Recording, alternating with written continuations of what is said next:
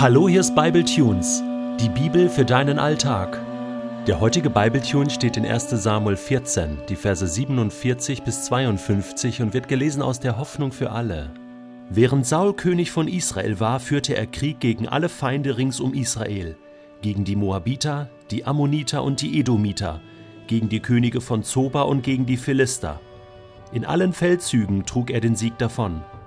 Er war ein sehr mutiger Soldat, auch die Amalekiter schlug er und befreite Israel von allen Feinden, die das Land immer wieder überfallen hatten.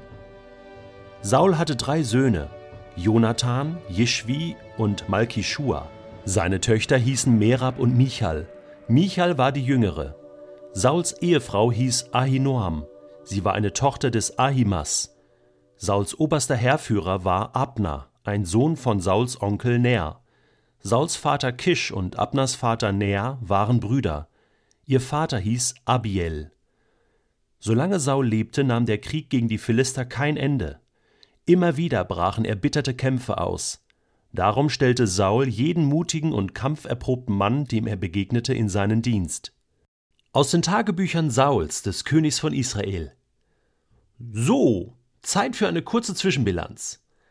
Ganz ehrlich, König sein ist ein schwerer Job, insbesondere in Israel.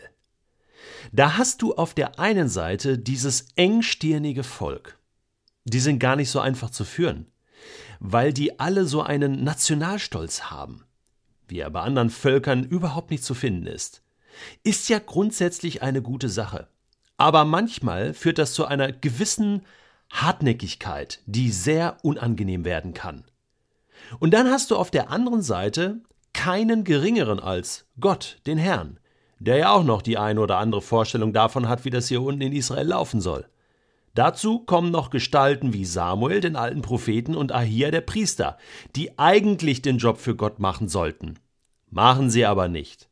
Selbst Gott hat vor ein paar Tagen zu dieser brenzligen Situation erst einmal einfach geschwiegen. Und dann musste ich die Suppe auslöffeln. Klar, ich bin ja schließlich der König. Wofür ist denn ein König da?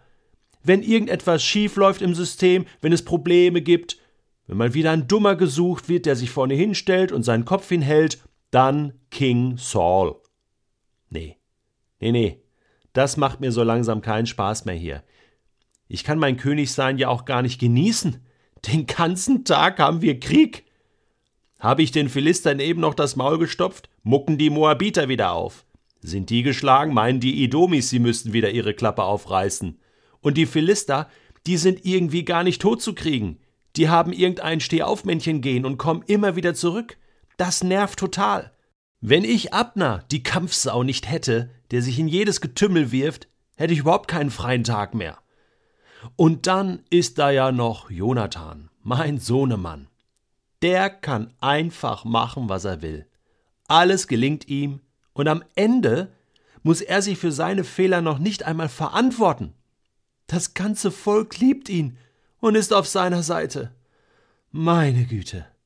Kein Haar durfte ich ihm krümmen, obwohl Gott klar entschieden hatte, dass er sterben muss. Und nun stehe ich da wie ein Affe. Ein Königsaffe. Planet der Affen. Ja, ich habe dieses Affentheater hier wirklich satt. Soll Jonathan doch König werden und sehen, was er davon hat. Aber das will das Mamasöhnchen ja nicht. So läuft das nicht. Ich werde jetzt härtere Seiten aufziehen. Ich ziehe das jetzt hier durch. Und wer? Mir kommt einer in die Quere. Ich bin anscheinend der Letzte in Israel, der noch klar bei Verstand ist. Erst wenn alle Feinde besiegt sind, ist hier wieder Ruhe. Und dann bin und bleibe ich als König der Größte.